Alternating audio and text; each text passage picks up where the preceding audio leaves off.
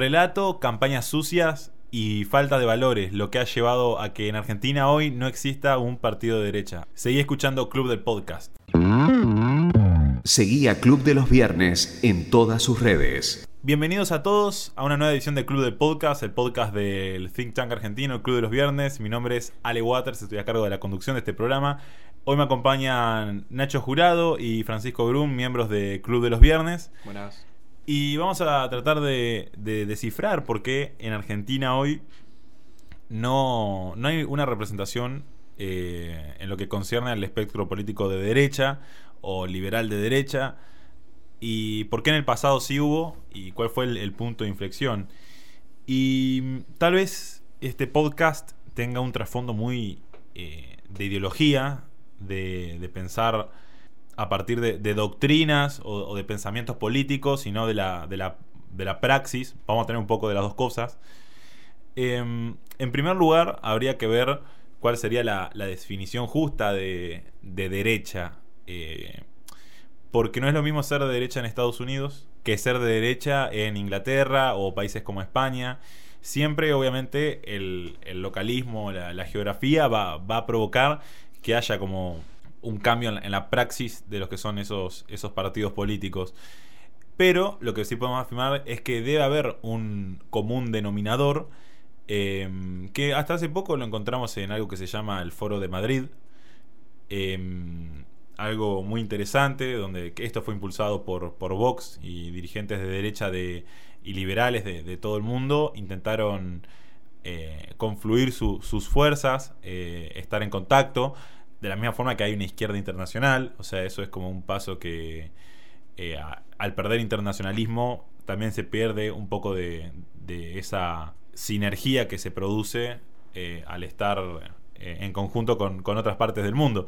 Eh, siempre nosotros escuchamos a los dirigentes de izquierda de Argentina hablar de Cuba o hablar de Venezuela en su momento, hablar muy bien de Venezuela, como así Cuba pasaba financiación a partidos de izquierda aquí. Es decir, en un momento la, izquierda ha estado muy articulada internacionalmente, que se ha perdido financieramente en el último tiempo debido a la caída de, la famosa Unión Soviética, que esa era la caja de, Cuba para provocar movimientos terroristas y propagandas en, Latinoamérica. Hoy está China, que también es una caja, pero no era tan fuerte, propagandística como era en aquel momento la Unión Soviética. Pero de todas formas tenemos que eh, ver cuáles son las deficiencias de, este espectro político de derecha, porque en Argentina en un momento podíamos decir que sí hubo una, unión, pero hoy no hay. Eh, deberíamos apuntar al discurso político del día a día. Eh, las políticas económicas que aplicaría hoy una derecha estarían totalmente demonizadas porque estarían acompañadas del término privatización, que es un término muy estigmatizado en, Argentina hoy en día. También un poco eh, debería estar acompañado generalmente de lo que tienen las derechas en, todas partes del mundo, es eh, la religión, que es algo que últimamente se ha perdido en todos lados y yo creo que iniciar ¿no? un partido de derecha hoy pensándolo a partir de la religión es como que capaz queda un poco rezagado. Pero no es lo que vemos en Estados Unidos, por ejemplo, que el, Partido Republicano, como todos sus seguidores, la mayoría son creyentes. Eh, tengo la teoría de que esto se basa en, el hecho de que uno cuando abandona la religión eh, de la fe pasa a la religión del Estado. Es como que uno tiene que tener un sentido de pertenencia por algo más grande y pasa de tenerlo con Dios a tenerlo con, con los políticos, con el Estado. Y es, por eso ¿no? que se impulsa siempre desde el marxismo, se, ha impulsado este, este sentido de, ser ateo, esa crítica a la religión, porque uno para abandonar la religión tiene que agarrarse a otra cosa más y es justamente el Estado. Como el Estado no es un conjunto de, de, valores, no te dice, no es un faro moral, digamos, no te dice lo que está bien y lo que está mal, eh, yo creo que siempre a la izquierda le pasa eso que, no tiene una moral, al contrario de lo que podría tener eh, la derecha. De cierta forma, no tenemos pensadores eh, en Argentina de mm, acerca de derecha, digamos. Sí hay, está el, gran Agustín Laje, la verdad que en, ese aspecto, en ese campo, él está haciendo un... ya, ya, es un magíster en filosofía y, está haciendo un, buen trabajo, digamos, como filósofo generador de conocimiento de la derecha. Pero después si, si ponemos a, a todos los que hay en el CONICET, a todos los filósofos de izquierda, José Palo Feynman, a ese Strasberger, a, a todos, todos los filósofos que tienen de su lado, todos los sociólogos, todos los periodistas, y es como que te terminás quedando corto. Yo creo que todo eso ha colaborado para que hoy no haya una representación política de lo que denominamos derecha. Y tendríamos que pasar, ¿no, chicos, a, definir qué sería una derecha en Argentina y, en qué se, se, diferenciaría de derechas de, otros países, ¿no? Lo primero que hay que tener en cuenta es que siempre que se hable de derecha o izquierda o liberalismo o lo que sea, es que las ciencias políticas de por sí es una materia muy compleja, ya que es una ciencia social, entonces no hay una definición exacta Claro. eh, y ine- inequívoca de, de derecha o de izquierda. Siempre va a ser todo un poco en el aire o adaptado a cada caso. Para mí, yo lo que, muy a grosso modo, para mí la derecha el profesa el nacionalismo, el liberalismo y el conservadurismo. En mayor o menor medida son esas las tres ideologías que... El liberalismo económico. El liberalismo económico, sí. Y yo así... Y social también parece- hasta cierto me- punto. Me parece que eso sería la definición más exacta de derecha. Después habría que verlo bien en cada caso. Mm. Pero en Argentina, como todo está tan difamado por los medios de comunicación o por las universidades o por lo que fuera, eh, siempre a uno le cuesta mucho definirse políticamente. Es difícil a Ah. uno decirle yo soy de izquierda o yo soy de Sí, sí. derecha o yo soy peronista, porque el peronismo Sí. también es una ideología.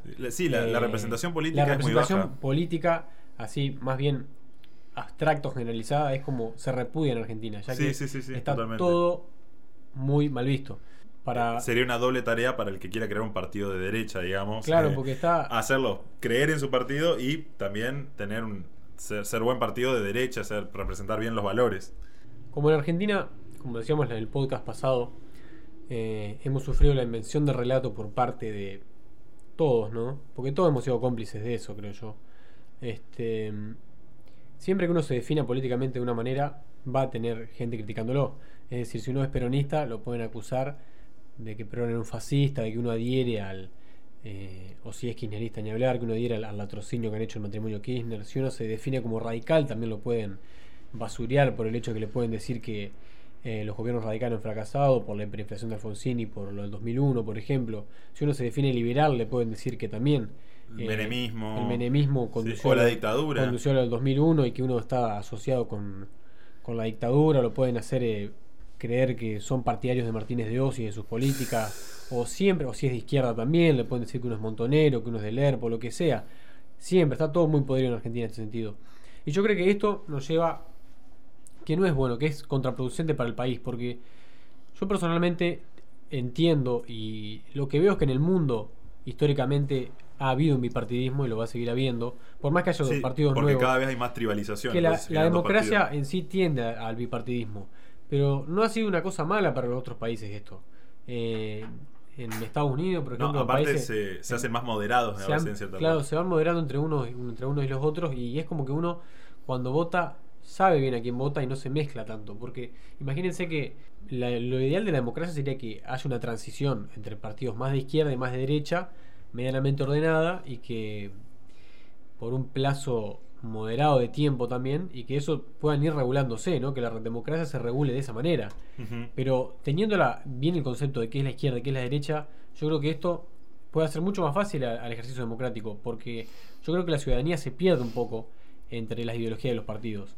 Eh, yo personalmente veo muchas coincidencias entre las políticas económicas hablando, ¿no? Del peronismo y del radicalismo.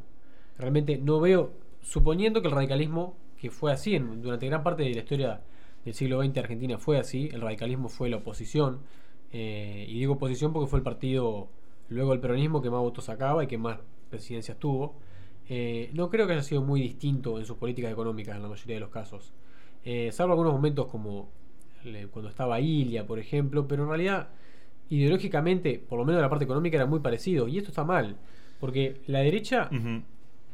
Aboga por una liberalización económica eh, en todo sentido, ¿no? Que sería lo eso- contrario de la eso no se izquierda. encuentra Aparte, es difícil definir derecha porque uno, porque uno si ve la historia argentina, eh, nunca hubo una, una definición clara. Y tan solo con ver la historia del peronismo uno entiende todo lo que estamos hablando acá, porque el peronismo ha tenido tres fases distintas. Y que un partido, eh, que es el partido mayoritario, que el mayor tiempo ha estado en el poder, tenga tres fases completamente distintas. El peronismo por un lado, el menemismo por otro y el kirchnerismo por otro.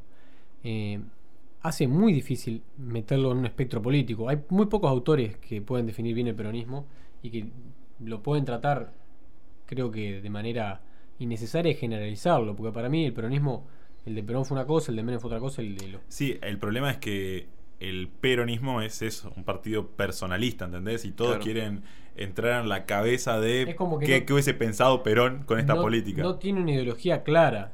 Y Es el problema de, de las ideologías personalistas, ¿no? Que carecen de, de- de bases morales y éticas que, que rijan su pensamiento, ¿no? Es, Claro, es- se basa, sí, se basa sí, en especular qué hubiera pensado la Claro. persona. Y bueno, y, y también recordemos que el peronismo nace cuando, cuando estaba de moda esto de, de la tercera oleada ideológica, que también as- así era el, el fascismo de Mussolini, por ejemplo.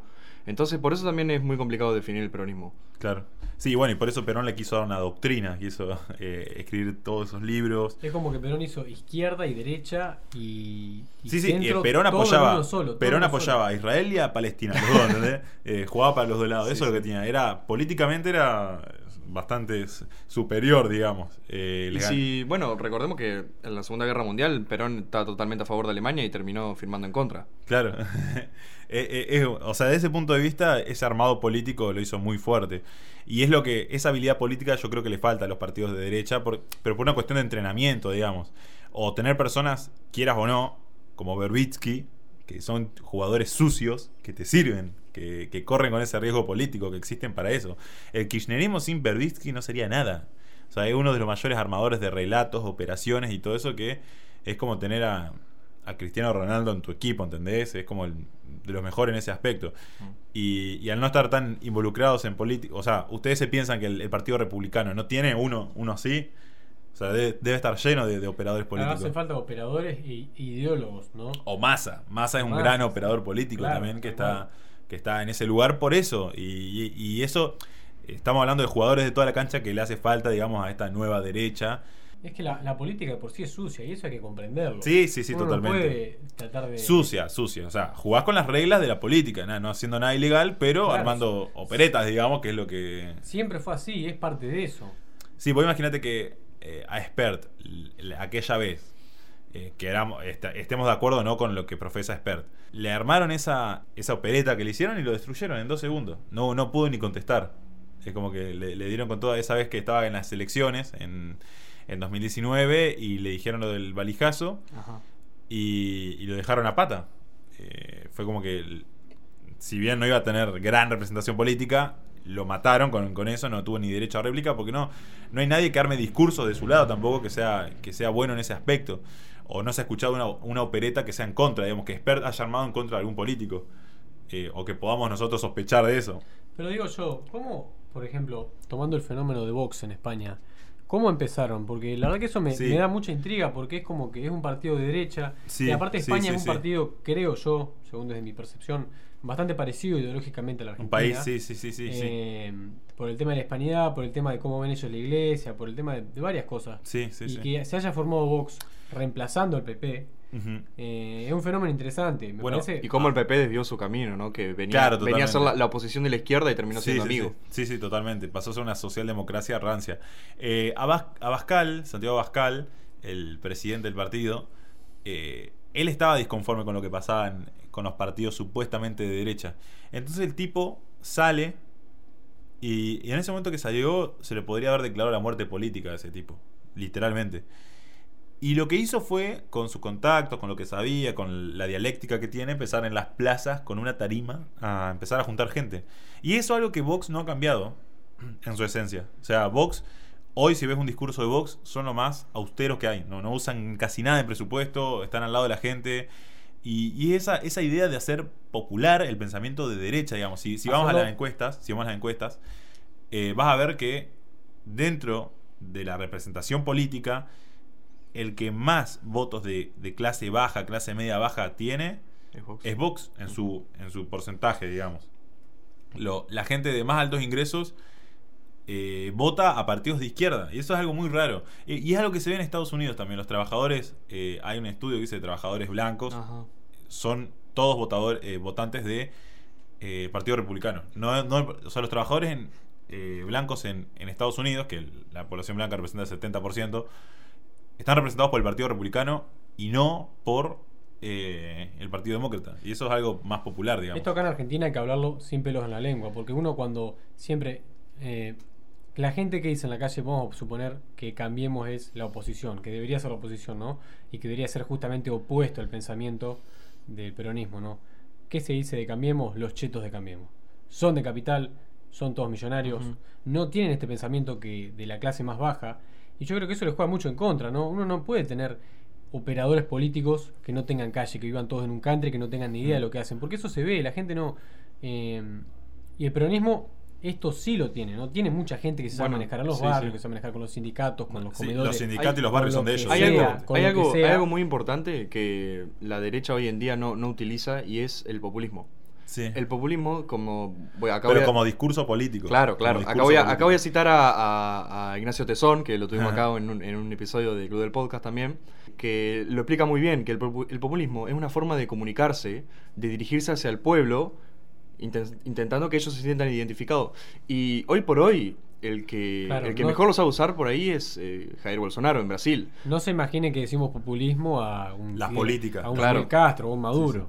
Eh, mira, estuve hablando con un, con un camionero. eh, ayer justamente en el cumple de un amigo, era el padre de un amigo. Y, y este, este hombre nunca se dejó embaucar, digamos, por la CGT. Es más, la detesta. El Mm. tipo es un, un camionero independiente. Un antimoyano. Sí, es antimoyano, o sea, ya de entrada no puedo dar el nombre. y tiene, tiene un camión. O sea, vos cuando tenés un camión podés o poner un chofer y que lo trabaje, Mm. o manejarlo vos. Ahí ya serías propietario, es como que tendrías tu empresita. O bueno, sumarte a, alguna empresa o, lo que sea de transporte. Y este hombre trabaja él solo, él solo. Y vos que este tipo, eh, yo le comenté sobre la muerte de Menem, y es alguien que le gustaba mucho, se sentía muy identificado. Eh, y ahí pude entender, digamos, eh, cuál era, cuál era la dialéctica que hay que tener. El tipo me decía que la quita de retenciones a él lo beneficiaba como camionero. ¿Por qué? Porque cuando vos no tenés retenciones y, y querés abastecer el mercado interno, los productores grandes empiezan a vender adentro. Estamos hablando, perdón, de los productores de, de transporte, de servicio de transporte. Los que tienen 20 camiones, 30 camiones, los transportistas, empiezan a trabajar adentro. Y a Mm. gente como él, que es, tiene un solo camión, lo, lo mata. Porque los otros más grandes le pueden competir por el precio y, y los trabajos chicos ya no le quedan a él, sino que lo- los grandes agarran todos los trabajos, abarcan todos los trabajos. Y es como que de esa forma simple me explicaba eh, cuál era el, el beneficio ¿no? de sacar retenciones. Es que a mí nadie, nadie me lo explicó así, nadie me lo explicó de esa forma simple, nadie me lo explicó de forma empírica. Eh, pero Yo- tenía mucho sentido, tenía mucho sentido y, y la verdad que fue muy interesante el momento para conocer otro punto de vista y es más, o sea, nunca, nunca, muy pocas veces te esperas que un camionero sea anti-CGT. Para mí, la, el ejemplo más claro, o que debería ser así, ¿no? De la derecha de Argentina sería el trabajador rural o el gaucho o la gente tiene ese tipo de trabajo. Porque yo siempre lo que veo es que la mayoría de los, de los más intelectuales, todo eso, son de izquierda. Sí, o sí, son sí, K. Los intelectuales tienden a ser de izquierda. Tienden a ser de izquierda. Eh. Creo que la, la derecha tendría que ser la voz del pueblo. Mm. Se va- que el peronismo lo ha entendido muy bien a esto. Lo ha entendido y lo ha tratado de modificar ese pensamiento a lo largo de, del adoctrinamiento. Pero lo han podido hacer y con eso han podido gobernar. Mm. Eh, Y no, pero no han podido captar a los del campo. Y yo creo que el, el- el campo es El campo un gran capital. Un gran capital. Porque aparte, no importa en el campo, no importa qué, profesión tengas, a qué te dedicas, eh, los ingresos, nada. No importa. En el campo, si vos te fijas, existe una esencia, existe como un pensamiento. eh, podés, podés englobar a que la mayoría son, por ejemplo, creyentes. Yo te diría que el 95% de las personas del campo son creyentes. Eh, e- están en contra de, de que los roben con, con retenciones. Eh, que es algo que yo creo que si Macri hubiese mantenido la baja de retenciones o la hubiese eliminado sobre el final, es algo que hubiese capitalizado muy bien, muy bien. Por ese lado, yo veo que en el campo existe una cultura media homogénea en toda la Argentina, que siendo Argentina es un continente, digamos. Y la mayoría de las personas del campo es como que profesan una ideología más Sí. o menos parecida. que se puede capitalizar en el discurso de la- lo que sería la nueva derecha argentina. Además, lo que, como, han, como, han, como han sufrido históricamente, ¿no? Desde, Sí. desde ya desde Perón, eh, que han, han sido tan estigmatizados el sector del campo. Yo creo que cuando se habla de derecha acá tenemos que ser 100% autóctonos, ¿no? Que es de- cuando no tenemos que, si bien tenemos que, suponete, tomar el ejemplo de otros países, qué ha pasado, cómo han hecho para Sí. tratar de copiar o, o modificar las prácticas políticas, eh, tiene que ser 100% autóctono. Sí, es decir, sí, entender cómo piensa la gente del campo, entender cómo piensa la gente de las ciudades, Claro, en claro. todo sentido. Y de ahí que se forme un pensamiento, si se puede decir de derecha o no, que tampoco es la idea, eh, nosotros decimos derecha acá como para, no para dogmatizarlo y decir yo soy de derecha y ponerse ese escudo, sino para tratar de, de entender cómo son las prácticas políticas y poder llevar a eso, a que un partido eh, distinto capaz de Cambiemos o del partido que sea, tenga éxito y pueda gobernar bien en la Argentina, ¿no? Claro, claro. Eh, hay un tema, por ejemplo, que con lo que vos decís acerca de, de ver, de hacer un partido original, digamos. eh, y hay temas que tocan las derechas que, no, que en Argentina, por ejemplo, mm, no sé si podrían ser viables. Por ejemplo, el tema de las armas. Yo creo que hay mucha, mucha, mucha aversión a lo que es el tema de armas, a lo que es la aportación de armas. Yo creo que no sé si progresaría el- un, un tema así en Argentina. Pues eso ya Primero que en Argentina los, los que más progresan son los partidos que son medio centristas, no tan extremos. O sea, así que formar una derecha bien es como que incluir el tema de armas te costaría. Pero Yo- eso, eso yo creo que es muy tomado de otro país, que es muy tomado de los Estados Unidos. Acá en Argentina... eh, No, pero por ejemplo en Brasil prosperó el tema de las armas. Bueno, pero capaz es otra cultura, ¿no? Uno no tiene Ah, por qué. completamente. No tiene Otra por, qué, cultura. por qué decir yo agarro esta temática y por trato eso, de por eso digo, sí. lo que pasaba en las favelas te llevaba a que actúes de acuerdo con, a legalizar las armas porque la gente estaba desprotegida ante el tema de la inseguridad. Eso olvídate. Sí, yo creo que acá también, ¿no? Acá los chorros andan armados y. También, pero yo creo que la gente prefiere Sí, sí, la prefiere fuerza que de la, la fuerza de la policía, tal cual, la fuerza de la antes que la autodefensa. Y eso también habría que. Combatirlo. Es, un- es una temática muy fuerte para hacerla de manera popular, ¿no? Dejar de ver a la policía. eh, Que la, yo creo que la mayoría de los ciudadanos no lo ven así, pero bueno, dejar de que los medios de comunicación, sobre todo, dejen de ver a la policía como que si fueran ellos los asesinos, ellos los responsables de la violencia. Sí. Y cuando en realidad son los chorros lo que ¿no? Y también ahí está el tema de los jueces, el tema de, de los abogados, que está el gran negocio, ¿no? Sí, también habría que capacitar a la policía porque hay muchos casos que ¿viste? No, no te ayudan a defenderla. Vos querés Claro, defenderla, sí, por supuesto. querés defender la institución, Sí, pero hay muchas veces que no te ayuda. Y eso es un tema que, que se tocaría, por ejemplo, el aumento del presupuesto a policías. a yo creo que toca mucho los servicios esenciales, eh, el tema de, de ser de derecha, ¿no? De, de hacer que el Estado se encargue de las funciones que se tienen que encargar. Porque si vos vas eh, a lo que pasa cuando gobiernan mucho tiempo partidos de izquierda y lo que, lo que pasa, hay un error como en la Matrix de, de- del país, que es como que se invierte mucho en cosas que son totalmente espurias. Y cuando te cae una pandemia, cuando te cae un hecho así, no hay nada, ¿entendés? Estamos completamente desprotegidos. Es algo que la gente no ve. O sea, está, está ante sus ojos que hubo años y años y años de derroche. eh, y lo que tenías que invertir, que te llenás la boca de que sos el número uno, con la salud, con lo que sea, eh, hoy ya no, no tenés ni siquiera camas en algunas ciudades. O sea, en algunas ciudades del interior no tenés ni siquiera camas para cubrir eh, las necesidades de, de ese país. Bueno, este, ese- perdón. este, Sí. este tema que trae vos, Ale, eh, es algo que está siendo muy recurrente ahora en España por todo el tema de, de lo- los youtubers, los influencers que se están yendo a Ajá. Andorra, que les dice justamente que, o sea, como que ellos desprecian la, la, la sanidad pública y todo lo que se invierte en sanidad pública y, y que si que si ellos no pagaran esa altísima cantidad de impuestos no, no tendrían la sanidad que, que tienen cuando es una falacia porque... Y vi- se vivió Claro. muchos años sin, sin Claro, claro, porque, o sea, eh, lo que pasa es que se despilfarra, por eso es tan grande la, la presión impositiva. Sí, sí, completamente. Y eso es algo que también. eh, hay hay un, un, un hombre en, en Twitter que es eh, Abdon, ¿no? Sí, es conocido. Eh, ha estado con nosotros, ha hecho charlas con nosotros, Club los Viernes. Y, y el tipo ha hecho algo muy bien. Y se ha hecho conocido por algo que hizo que está muy bien, que es revisar el boletín. Y eso es algo que yo creo que se tendría que pegar más énfasis desde los, de los partidos de, de los liberales, de derecha, que se quieran armar. Eso es clave para mí, algo que se puede capitalizar muy bien. Yo a veces cuando pienso en Argentina, trato de pensar siempre con ojos de esperanza, ¿no? Con decir, algún día vamos a salir de, eh, de esta crisis que tenemos, no solo social, sino también humanitaria. Y trato de descifrar cómo sería la forma de crear un nuevo partido. eh, o de modificar algún partido que ya esté, ¿no? Claro, de Eh, conseguir personería. De conseguir personería, sí, porque yo, eh, uno tiene que respetar la tradición de la Argentina. Si en Argentina nunca se usó la palabra izquierda o derecha o liberal o conservador para hacer política, no se debería usarla ahora tampoco. Yo creo que te- tendría que haber un, pensamiento para si ese pensamiento eh, va más allá de la persona eh, o del personaje de turno. A mí cuando me dicen, yo tratando de ser una persona que no, no entiendo de política, ¿no? Vamos a suponer eso. Y a mí me dicen un partido liberal, ¿no? A mí me suena a que es liberal, sin entender de política, ¿no? Que es todo dejar hacer, dejar pasar. Sí. Eh, que eso yo creo que no, no el ciudadano, discurso el ciudadano promedio no Puede ser que no funcione. no creo que no funciona para nada, porque uno se imagina, no sé qué se imagina. Eh, se imaginará que los precios se dispararían o que los chorros andarían mucho más libres en la calle. No, yo creo que la persona cuando siente la palabra liberal cree en eso y no creo que sea que sea bueno. la persona promedio. La sí, persona vos. promedio, por más que sea una falacia, en realidad no es así. eh, creo que hay que hacer política de una manera eh, inteligente, hay que ser vivos en ese sentido. Claro, no más hay que, pragmático. No hay que tomar un discurso de un libro eh, y decirlo, Menos en este menos en este país, y decirlo, repito, como una doctrina, ¿no? Y también desde el punto de vista del relato, a- lo han involucrado al, al liberalismo, a la derecha, con la dictadura. Sí, han, han vinculado.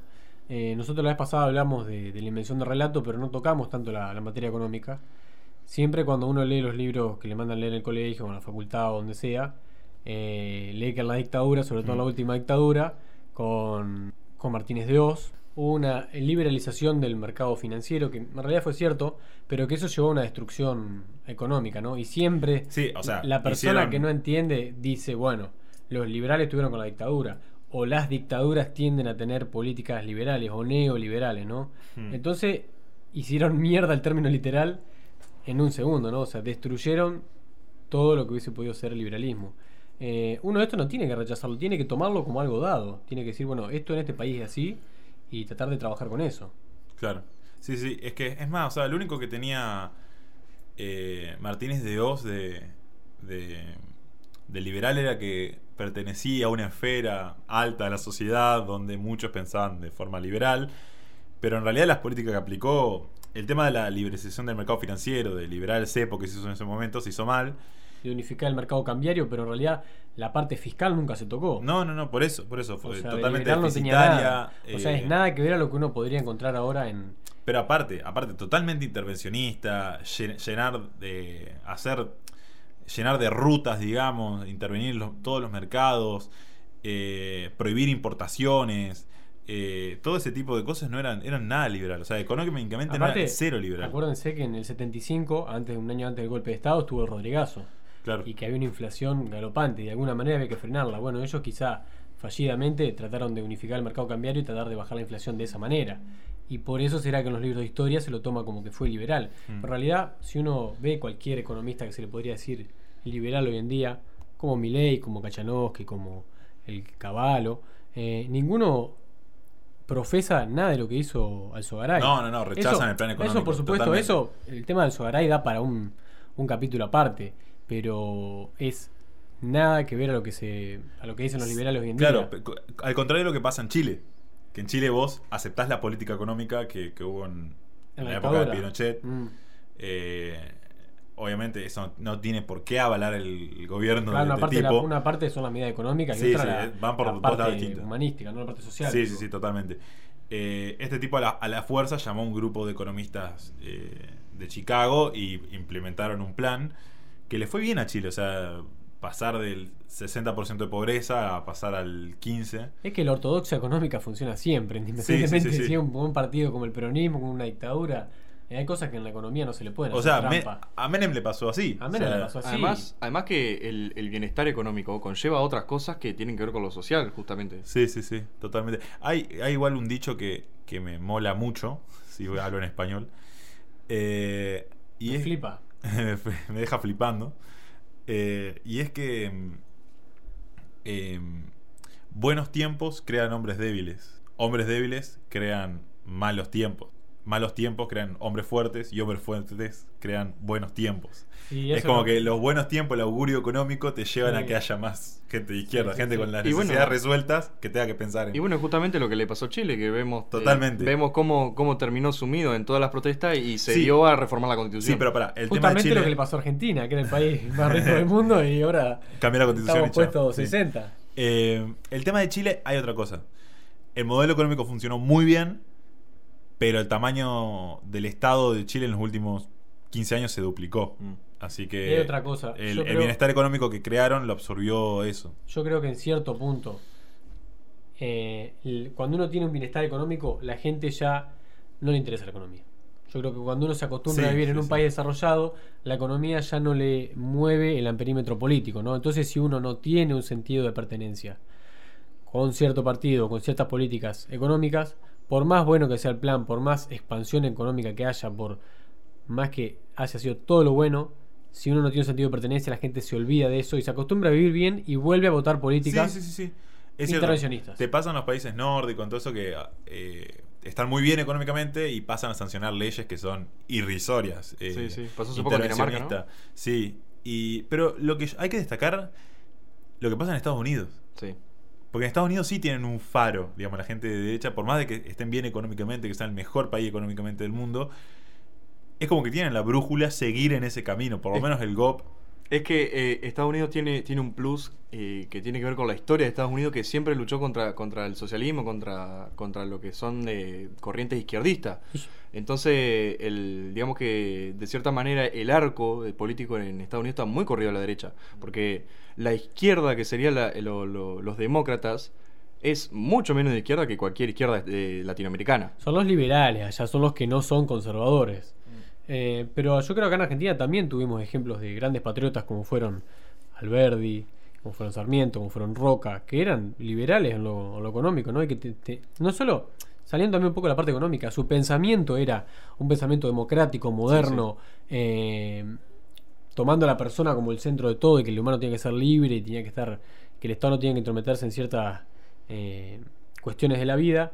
Y además... Y era ese el pensamiento que imperaba en ese, en ese tiempo. Está bien que no fue capaz un pensamiento tan popular porque era eh, un pensamiento de los intelectuales del momento, pero los próceres los tenemos nosotros también. Y creo que también ha- hay que reivindicar mucho a esas personas porque historia tenemos. Argentina fue el país más rico del mundo. Por algo fue y por algo fue. Pero, a ver, también te- tengamos en cuenta que en esa época eh, habían, habían tanto en, el- en los gobiernos de, de- de la generación del 80, habían person- personajes eh, que eran tanto unitarios como federales. O sea, la, la- la bipolarización que había, eh, ellos la ignoraban con tal de hacer crecer al país. No Mm. tenían problema en trabajar juntos. Y que es algo que no pasa hoy en día, que Claro, hay, claro. hay tanta tribalización Sí. que, que ciega a las personas. Sí. Bueno, algo. Mira, vos cuando entras a un club de fútbol, cuando entras a un club de, de lo que sea, de básquet, está bueno entrar a la recepción y ver los trofeos, digamos. Ver que ganaron tal competencia, lo que sea. Vos con la izquierda lo ves, porque tienen personajes eh, que, han, que han quedado en la historia, digamos, como por ejemplo Palacios. Eh, y son como sus trofeos, tienen conquistas, nombran sus conquistas. Ahora, vos me podrías decir un prócer de derecha por contemporáneo, me podrías decir uno de los logros de la derecha de forma contemporánea. Y no, porque no está tan definido, no está tan escrito eso. Y yo creo que de cierta forma te afecta el sentido de pertenencia, te afecta para formar un partido político. Y es contra lo que tienen que combatir las nuevas personas que eh, vayan a, a estar acá eh, representando a este, espectro. Si, si deben ser eh, na- nacionalistas o no deben ser nacionalistas, si deben ser patriotas, si no deben ser patriotas, si tienen que ser internacionalistas, si no, si, qué tienen que hacer con las importaciones, qué tienen que hacer con las exportaciones. Eh, por ejemplo, no sé si acá en Argentina caería bien que vos digas, voy a abrir las importaciones completamente, por más de que sea lo indicado. O sea, estamos hablando, si querés formar un partido político de derecha, tenés que hacer eso, sí o sí.